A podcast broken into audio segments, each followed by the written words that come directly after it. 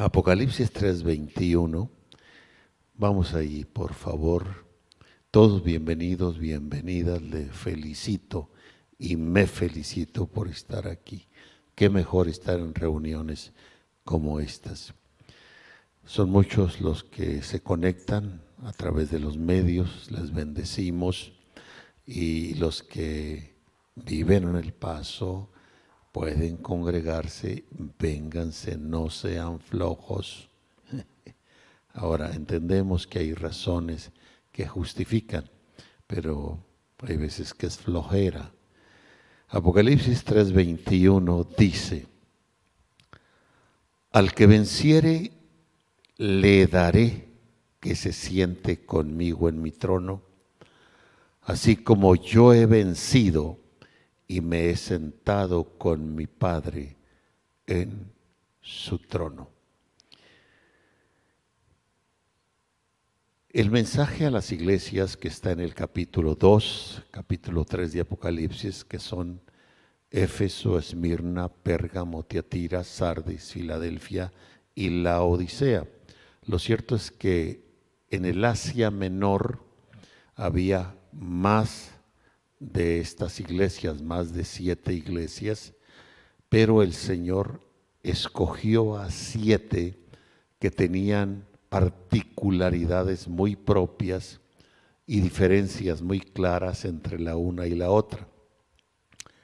Y cada una de estas iglesias representa periodos de tiempo por los que la iglesia pasaría en el transcurso de los años antes de la segunda venida del Señor. Y aquí está aquí está una promesa, al que venciere, o sea, a los vencedores, a los conquistadores, a los triunfadores. La palabra vencer viene aquí del griego nikao, nikao, que define a los que han alcanzado la victoria y a su vez la raíz de donde esta palabra viene es nike.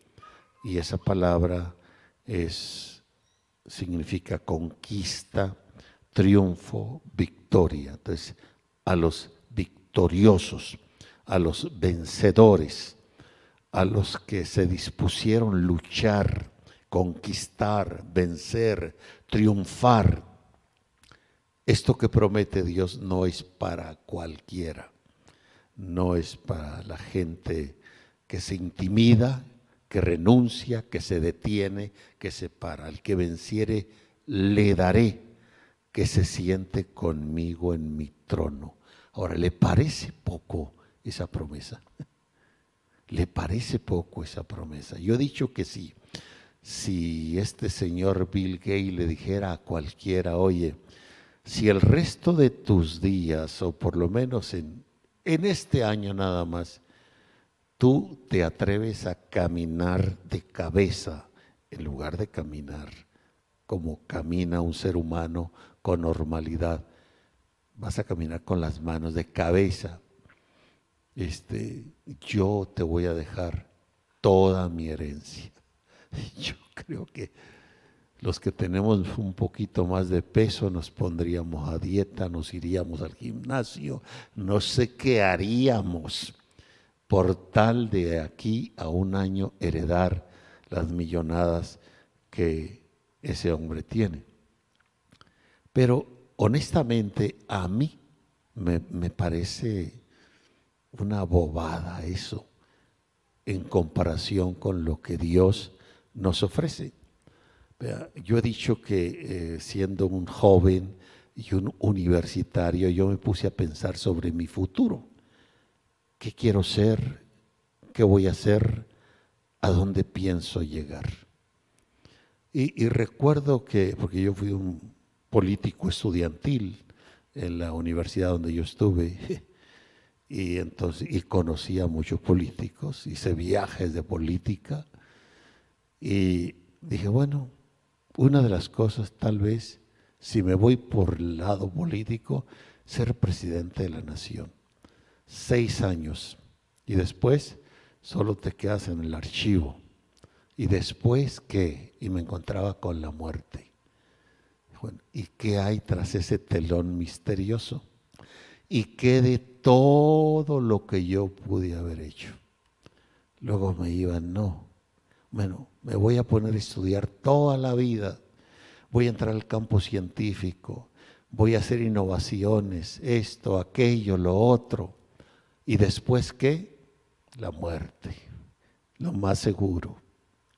Y todo lo que hice, y todo lo que junté, y todas las innovaciones, ¿quién sabe? Yo me voy. ¿Qué hay tras ese telón misterioso? Se empezaba a leer libros relacionados con eso. Y los libros dicen quizá, a lo mejor, tal vez se supone.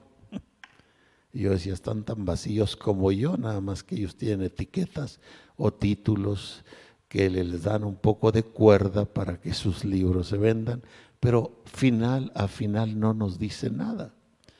Oh, pero cuando este librito llamado Biblia, que en ese momento era un Nuevo Testamento, empezamos a escudriñarlo y las palabras de Jesús no son a la mejor, tal vez se supone, sino de cierto, de cierto te digo. Ah, este personaje está más que seguro de lo que está hablando.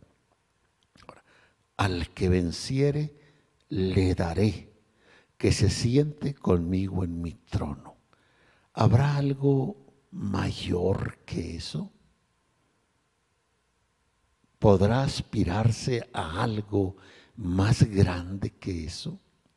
Y si eso no le estimula a un cristiano, independientemente que esto conlleva la salvación, el perdón, la paz, el amor, el gozo, el verdadero disfrute de la vida, la confianza de vivir, mirar hacia el futuro y no ver un futuro incierto.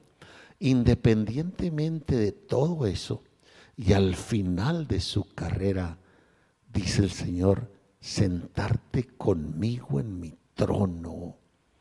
Digo, es que, ¿qué les pasa a tantos cristianos? Que prefieren la basura del mundo que servir a Dios. Alguien les ofrecerá algo más glorioso, más digno que esto. Creo que no. Bien. Vamos a hablar sobre promesas a los vencedores.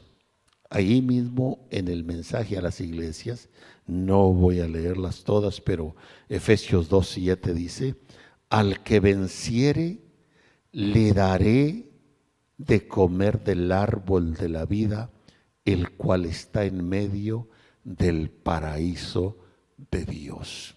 Esto implica a los vencedores les voy a dar un alimento especial que causará en ellos una transformación, una glorificación para vivir eternamente y en la región más maravillosa del universo, el paraíso de Dios.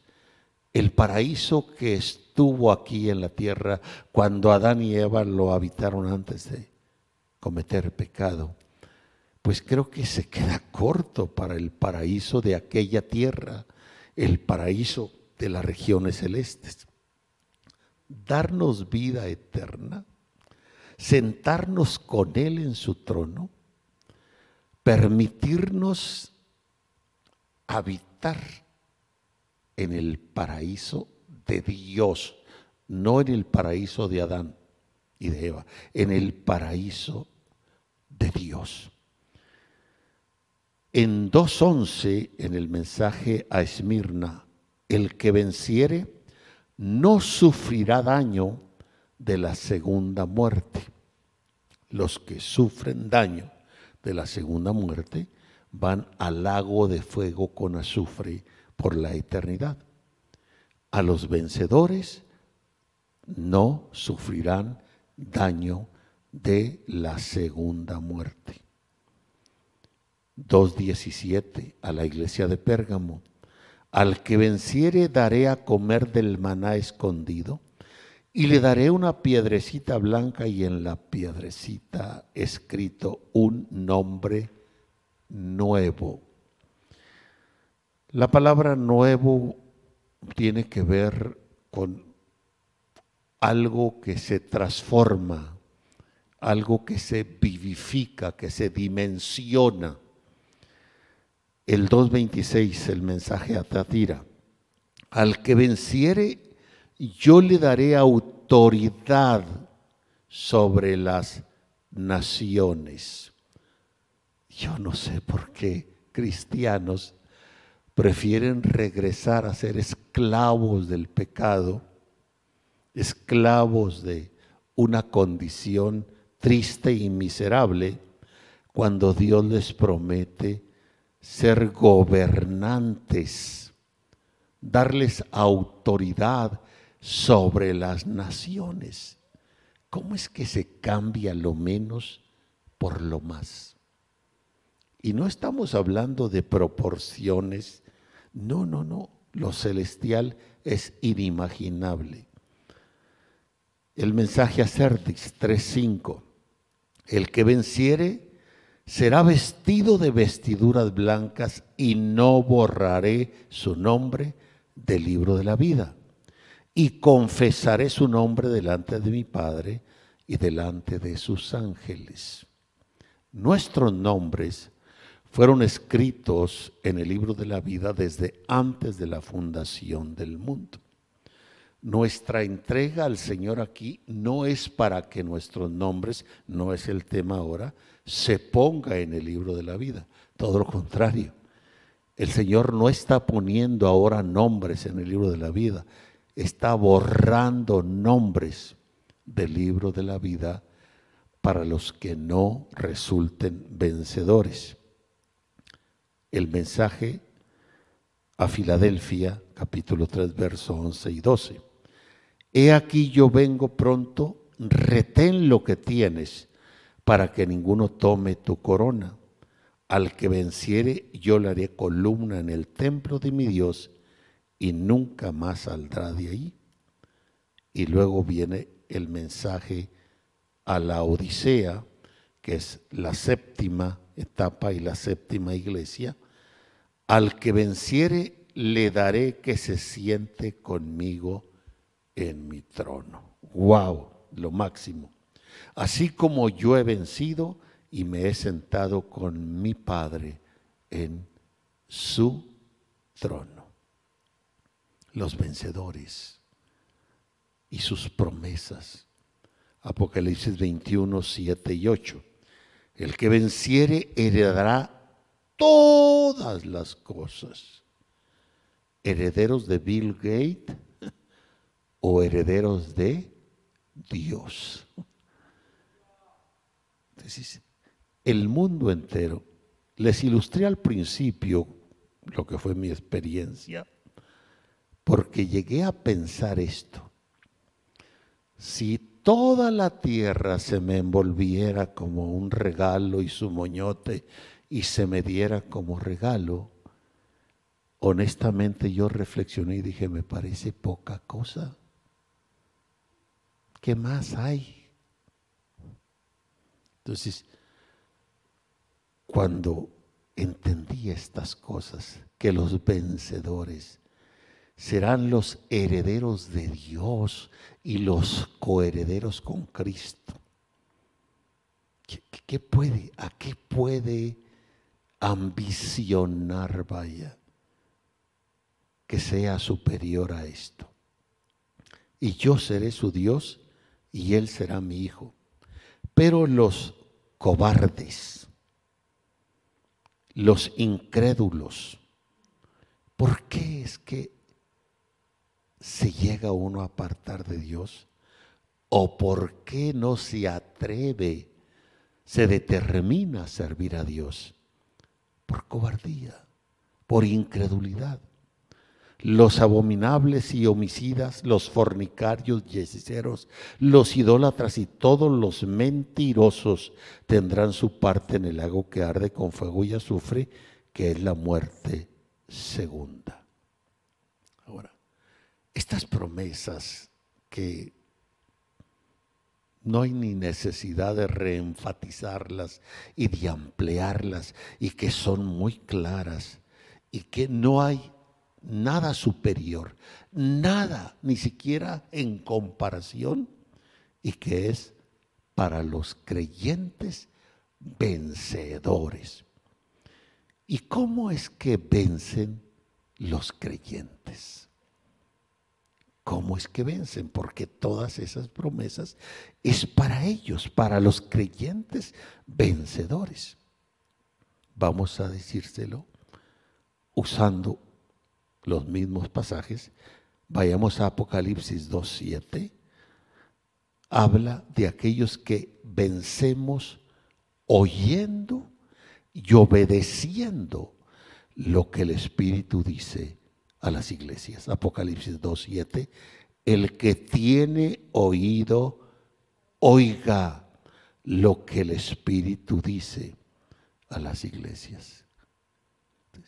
Algunos y algunas caen en tal desánimo que ni siquiera tienen la voluntad, la capacidad, caen en tal indiferencia que ni siquiera se disponen a oír la palabra de Dios. No es de extrañarnos que, gracias a Dios que no son todos, y con permiso de todos lo digo, pero no falta alguien que viene aún al templo por alguna razón y está aquí chateando. Está aquí contando las luces, está aquí pensando no sé en tanta tontería, cuando tiene una excelente oportunidad de escuchar la palabra de Dios. Y algunos ni siquiera tienen voluntad de oír. Y el texto dice, el que tiene oído, oiga lo que el Espíritu dice a las iglesias. Al que venciere.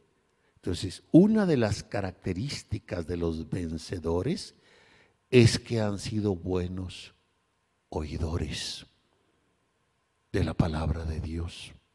Han sido buenos oidores de lo que el Espíritu dice. Bien. El verso 11 de este capítulo 2 dice, el que tiene oídos oiga lo que el Espíritu dice a las iglesias. Otra vez, el énfasis de que una de las características que tienen los vencedores es que son buenos oidores. Imaginémonos un ejército en el que el comandante X les da dirección, instrucción sobre combate, sobre estrategias y nunca oye. Es una vergüenza al ejército, es la primer carne de cañón. Los vencedores, la primera característica enfatizada, resultan ser vencedores porque han sido buenos oidores de la palabra de Dios. El verso 17 lo repite, el que tiene oído, oiga lo que el Espíritu dice a las iglesias, al que venciere. Cada uno de estos versículos, y hay otros versículos más que no los vamos a ver, que el énfasis es eso, ser buenos oidores para poder ser vencedores. Dispongámonos a hacer eso. Si es que no lo somos, no se distraiga. A lo que va, va.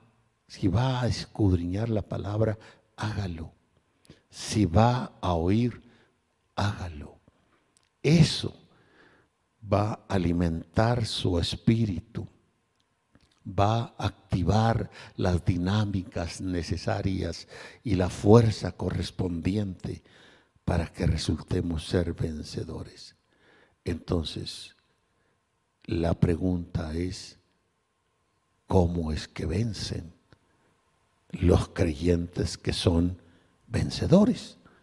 Bueno, siendo buenos oidores a las instrucciones de Dios. ¿Cómo es que vencen? Vencemos, dice Apocalipsis 12:11, por la sangre del cordero y por la palabra de nuestro testimonio y al estar dispuestos a morir por nuestra fe.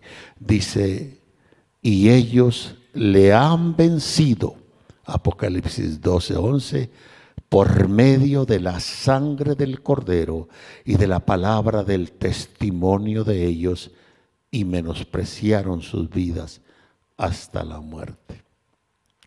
No despreciaron, menospreciaron. En otras palabras, ponerle menosprecio. Mi vida es importante, pero es de menos valor que la vida eterna.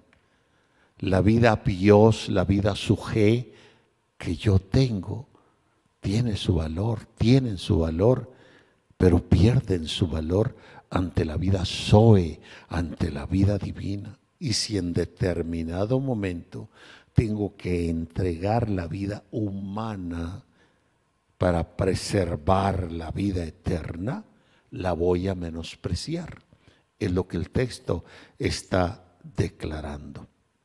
Pero además, tenemos siempre en cuenta ese medio, por medio de la sangre del cordero. Esa sangre que nos limpia de todo pecado. Esa sangre que es, ha sido el precio de nuestra redención. Los vencedores son buenos oidores y los vencedores han tomado en cuenta el valor de la sangre del cordero y el valor que tiene la vida Zoe sobre la vida humana que tenemos y que a través de la historia se estima hoy en día que por lo menos 300 personas entre niños y adultos diariamente son muertos, quedan como mártires por el testimonio de Jesucristo. Y nosotros estamos hasta ahora realmente con toda la comodidad encima y en lugar de vivir con mayor gratitud a Dios, nos volvemos hasta sinvergüenzas. Los vencedores vencemos al ser pacientes en el sufrimiento y permanecer fieles en la misma persecución que podamos tener. Apocalipsis 14, 12. Aquí está la paciencia de los santos, los que guardan los mandamientos de Dios y la fe de Jesús. Vencer, siendo pacientes. Vencer pasando por encima de cualquier situación que pueda presentar algún sufrimiento. Permanecer fieles, aun si estuviésemos en persecución como lo están muchos creyentes, muchos amados hermanos y hermanas en otros países y en otros lugares. Este es un tema fuerte y claro, pero además donde solo reconocemos al Señor, su reino, y a cambio de lo que Él promete y sobre encima de eso el amor que le tenemos, porque esa es la esencia realmente por la cual el Señor nos ha conquistado por amor, porque de tal manera amó Dios al mundo. Este reino, en toda su expresión, es lo que va a ser finalmente, después del recorrido de esta gloriosa carrera, aunque hayamos tenido algún tipo de sufrimiento. Y la fidelidad y la lealtad al Señor Jesucristo. En Daniel 7, 13 y 14, miraba yo en la visión de la noche, he aquí con las nubes del cielo venía uno como un hijo de hombre, y que vino hasta el anciano de días y le hicieron acercarse delante de él, y le fue dado dominio gloria y reino, para que todos los pueblos, naciones y lenguas le sirvieran. Su dominio es dominio eterno que nunca pasará y su reino uno que no será destruido. O sea, aquí el reino es entregado a uno como hijo del hombre. Y en Apocalipsis, perdón, en Daniel 7, 18, cuatro versículos más adelante, dice, después recibirán el reino los santos del Altísimo y poseerán el reino hasta el siglo y eternamente y para siempre. Primero dice que recibe el reino uno como hijo del hombre. Y el verso 18 dice que quienes reciben el reino son los santos del Altísimo. Los santos del Altísimo es la iglesia universal en su conjunto del Señor. ¿Y cómo es que se compara la iglesia como el Hijo del Hombre? En el Nuevo Testamento entendemos esto cuando dice Efesios 13, hasta que todos lleguemos a la unidad de la fe y del conocimiento del Hijo de Dios, a un varón perfecto a la medida de la estatura de la plenitud de Cristo. En este pasaje a la iglesia se le está comparando con un varón perfecto. Y el perfecto es el Hijo del Hombre. Así que cuando se habla pues que ese reino está preparado, es para su iglesia. Esa iglesia que tiene que tomar la plena madurez. Esa iglesia que debe ir en desarrollo, en su crecimiento. Efesios 1:23 dice, la cual es su cuerpo, la iglesia, la plenitud de aquel que todo lo llena en todo. Entonces, esa es la iglesia y los vencedores, como dice Apocalipsis 2, 26 y 27, al que venciere y guardare mis obras hasta el fin, yo le daré autoridad sobre las naciones. Por eso es claro decir que no es del que empieza, sino del que termina, al que venciere al que guardare mis obras hasta el fin.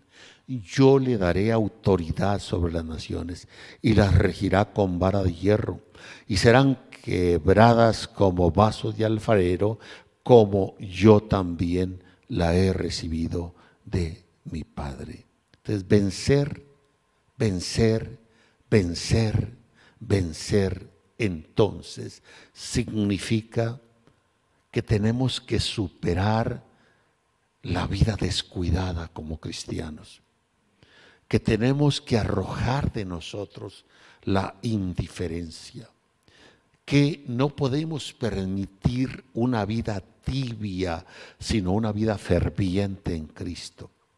Debemos quitar de nosotros cualquier dejadez, cualquier orgullo, cualquier soberbia, cualquier carnalidad. Debemos renunciar a la mundanalidad. ¿Por qué? La verdad es que el cristianismo, a través de los años, desde su inicio acá, cayó en degradación. Abandonaron la vida del Espíritu. Y como le dice Pablo a los Gálatas, empezaron con el Espíritu y terminaron con la carne. Entonces la iglesia debe abrir la puerta para que el Señor Jesucristo vuelva a entrar. Por eso en el libro de Apocalipsis, en, el mensaje a la Odisea, yo estoy a la puerta y llamo. Si alguno abriera la puerta, entraré a él, cenaré con él y él conmigo. El Señor está afuera de la iglesia que se volvió ritualista, que se degradó, que dejó la vida y la dirección del Espíritu, que se mundanalizó. Eso hizo que el Señor se saliera de la iglesia. Y Él, sin embargo, en su amor persiste. Estoy a la puerta y llamo. Si alguno, si alguno, Él está tratando ahora ya no en el conjunto de la iglesia local o en el conjunto de lo que pudiéramos llamar la iglesia universal, sino en forma individual. Si alguno abre la puerta, entraré a él y cenaré con él y él conmigo. ¿Por qué no hacerlo? Los vencedores son aquellos que han estado dispuestos a pagar el valor del aceite mediante una vida consagrada, porque el aceite cuesta, la unción cuesta, si no veamos la parábola de las diez vírgenes. Id y comprad, dijeron las cinco prudentes a las insensatas, id y comprad. El aceite tiene precio el precio de la consagración, el precio de la oración, el precio del ayuno, el precio de una vida que está seria con el Señor. Esos son los vencedores.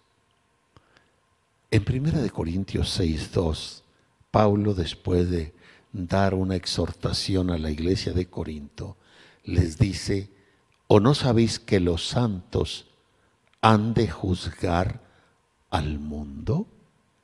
¡Wow! ¡Wow! Somos destinados a juzgar al mundo. Y si el mundo ha de ser juzgado por vosotros, sois indignos de juzgar cosas muy pequeñas. Los que son jueces se preparan para tomar esa posición. Adquieren conocimiento de la ley, de la constitución, de la cultura. Tratan de ser sensibles y ser direccionados de la mejor manera para hacer sus dictámenes según juzgan las cosas y las causas. Si nosotros, los santos, hemos de juzgar al mundo, deberemos estar en preparación, adquiriendo el conocimiento de la ley de Dios, la dirección del Espíritu, lo que es la vida en justicia y rectitud y si el mundo ha de ser juzgado por ustedes, son indignos de juzgar cosas muy pequeñas. Sé que las cosas de este mundo, Pablo las llama pequeñas. Es como juego de canicas en comparación con la excelente gloria y las cosas que nos esperan. Ahora, aquí voy sobre un punto y la razón que el Señor nos llevó a mirar esto para entrar más profundo que tal vez no tenga el tiempo. Lucas 22, 29 y 30 dice, yo pues, dice el Señor Jesús, os asigno un reino como mi Padre me lo asignó a mí, para que comáis y bebáis a mi mesa en mi reino, y os sentéis en tronos juzgando a las doce tribus de Israel. O sea, el Señor promete doce tronos a los doce apóstoles para juzgar a las doce tribus de Israel. Esta es una conexión con el tema de los 24 ancianos, si lo recuerdan. Los 24 ancianos están en 24 tronos alrededor del trono.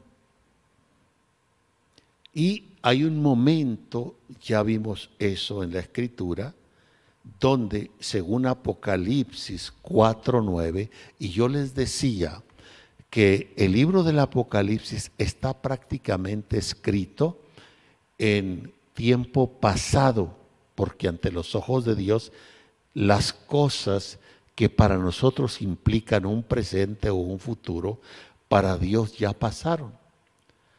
Pero alguien pudiera decir curiosamente, y no es que sea curiosamente, estos versículos de Apocalipsis 4, 9 y 10 están a futuro.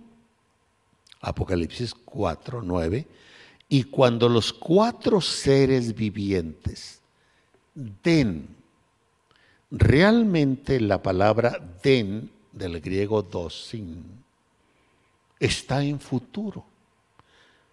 La mayoría de las Biblias, que son, por cierto, versiones, no traducciones, una traducción es porque tiene enfrente los originales y está traduciendo.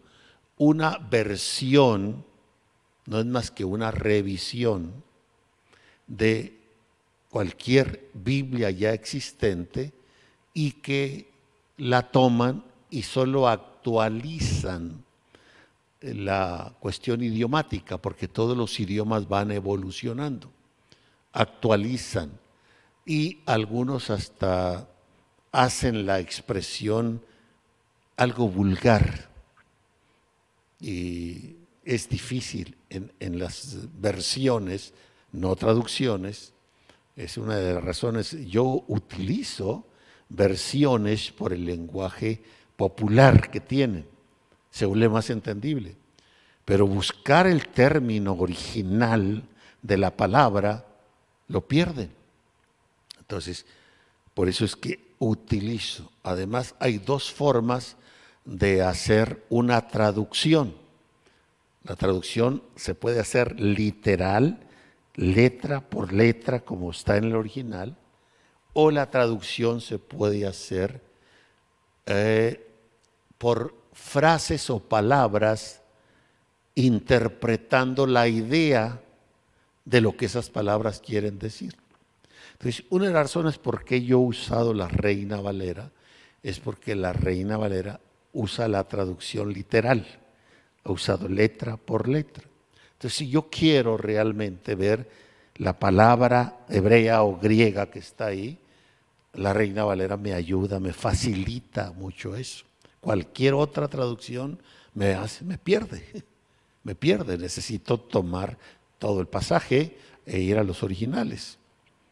Bien, entonces, este pasaje, la mayoría de las Biblias que son revisiones, no traducciones, lo ponen en tiempo presente o pasado, pero en el griego en realidad y cuando los cuatro seres vivientes den en las Biblias de mm, revisión, no de traducción, y cuando los cuatro seres vivientes daban, así dice, ¿no? Daban gloria, ya lo da por hecho y que contraste. El original cuando den gloria y honra y acción de gracias al que está sentado en el trono, al que vive por los siglos de los siglos. Verso 10, los 24 ancianos se postrarán delante del que está sentado en el trono y adorarán al que vive por los siglos.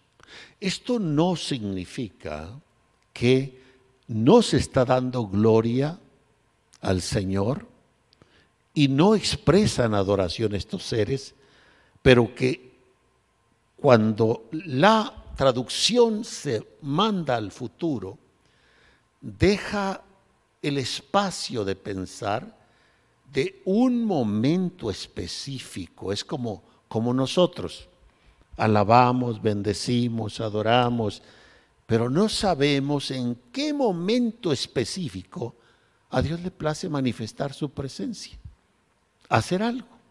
Entonces, aquí tenemos a los cuatro seres vivientes, a los 24 ancianos, alabando, adorando, seguramente que lo están haciendo ahora mismo en el cielo.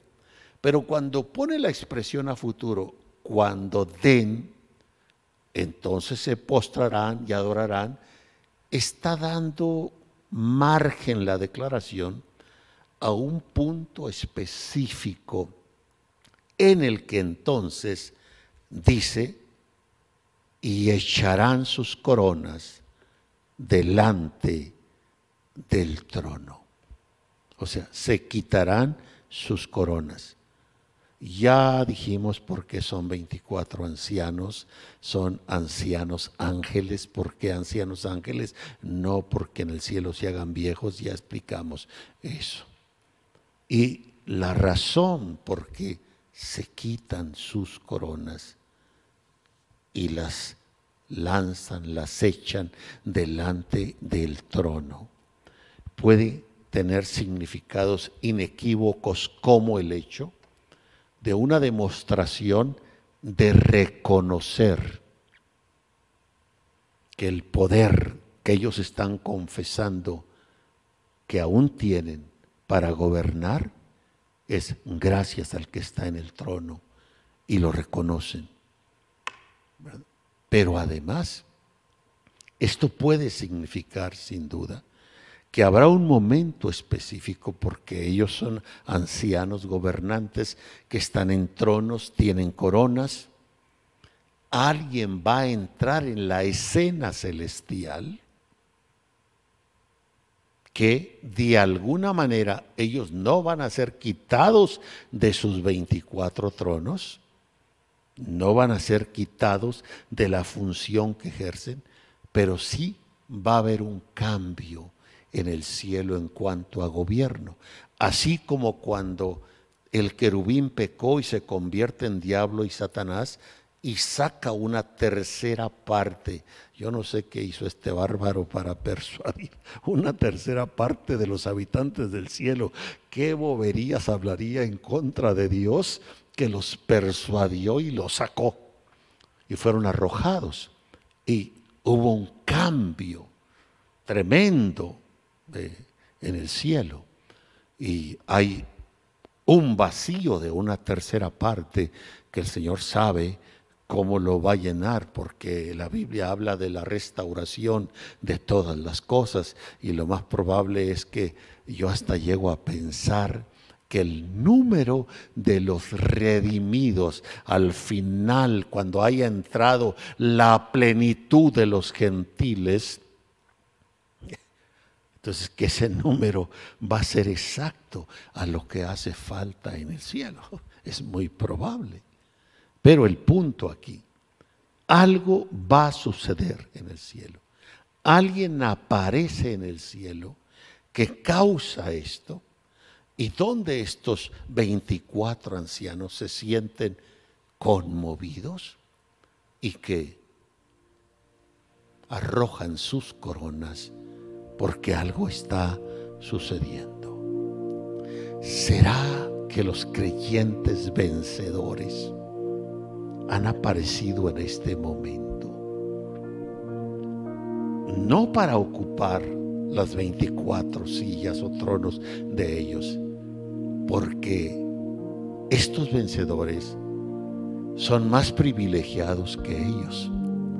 Estos vencedores se les promete el Señor dice que se sentarán con Él en su trono. No en los 24 tronos, no, con Él en su trono. Ellos seguirán alrededor del trono mientras nosotros nos sentamos con Él en el trono. Algo de lo que estos 24 ancianos gobiernan en el universo tendrán que ceder a los que se sientan con el Señor en el trono. Ahora, la mayoría de los cristianos ni siquiera imaginamos cómo es el trono en la Nos imaginamos una simple silla como esta que tenemos aquí. No, no. me voy corto si le digo que el trono, todo lo que es los Estados Unidos, se queda chico para describir el tamaño del trono. Pero además es un trono donde Él está sentado y hay multitud, multitud y multitud de tronos que están pegados a este trono, que son parte de este trono, y donde están los doce más cerca, y donde está Pablo, Pedro, Bla, yo no sé qué lugar nos toque, pero en el trono, que no tiene que ver con los 24 tronos, sin embargo estos seres, cuando eso sucede, y viene una transición de reino, ellos humildemente se quitan sus coronas en el nombre del Señor.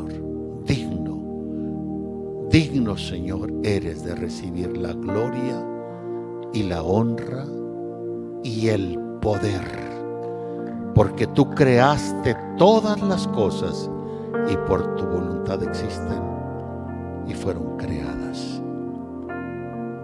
Esto era la introducción del tema que apenas voy a tocar, pero el tiempo se me ha ido. ¿Por qué es tan especial este momento, este suceso en las regiones celestes, tan conmovedor? que estos 24 ancianos que hasta ahora están gobernando el universo con el Señor y que fueron las primeras criaturas creadas, ya hablé sobre eso, cómo fue la creación y en qué orden, pero cuando aparecen los redimidos, los lavados con la sangre de Jesucristo, algo poderoso sucede allá, que hasta estos 24 ancianos gobernantes reconocen la gloria, la honra y el poder de Dios, el creador de todo, el sustentador de todo, el redentor nuestro, y que ahora, en este momento, que estos ancianos hacen tal cosa, son llevados a tomar posición para reinar no quitándole a ellos sus tronos, sino sentándose en el trono con el Señor. Padre, gracias, gracias, gracias, gracias, gracias. La verdad, no hay palabras, no hay dichos, no hay filosofía que equilate tu amor, tu misericordia, tu grandeza. Te exaltamos, te exaltamos, te exaltamos. Te bendecimos, te bendecimos. Te agradecemos con todo nuestro corazón hasta el infinito, Señor. Sea nuestro reconocimiento, nuestra alabanza, nuestra gratitud por lo bueno que eres. Permítenos, Señor, ser parte de los vencedores. Permítenos, oh Dios, el renunciar con determinación a la mediocridad, a la indiferencia, a la apatía, a la mundanalidad, a todas las cosas, Señor, que no son propias de ti y de tus redimidos.